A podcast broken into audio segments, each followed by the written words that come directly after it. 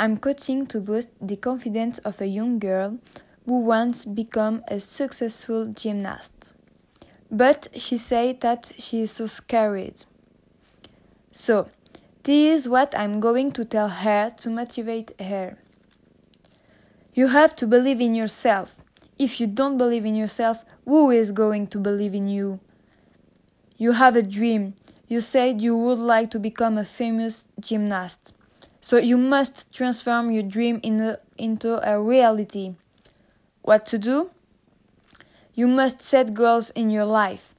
You must train yourself, practice on a regular basis. You must stay focused on your dream.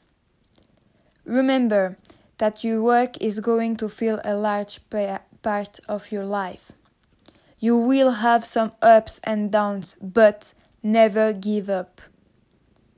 When you knock down, the real challenge will be to start over again, because it takes courage, time, humility, and real guts. The human spirit is powerful. Be positive, never forget forget that the only way to be truly satisfied is to do what you believe is great work. Don't allow uh, your emotion to control you. We are emotional being, beings, but we must discipline your emotion. If you don't discipline and contain your emotion, they will use you. You must stand for your dreams, take full responsibility for your life. Live each day as, is, as if it were the last day of your life. Live your life with patience said that you are going to push yourself.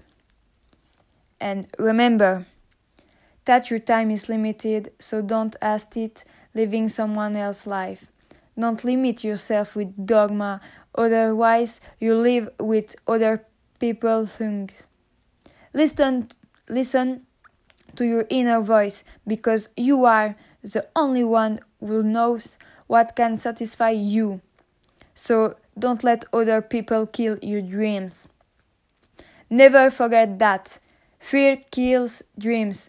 Fear kills hopes. Fear put people in the hospital. Fear can hold you back from doing something that you know within yourself you are capable of doing. Fear can paralyze you. Talent is not enough to succeed real work is necessary. So, go for, go for it. Go for your dreams.